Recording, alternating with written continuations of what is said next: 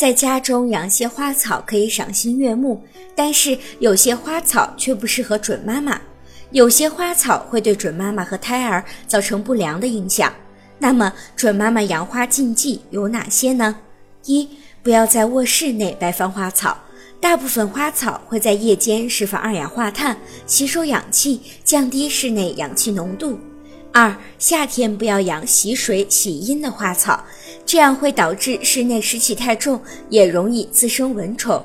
三、养花时需要做粗重的活动，例如搬花盆、给花松土，这样的活动建议准妈妈还是交给准爸爸来做吧。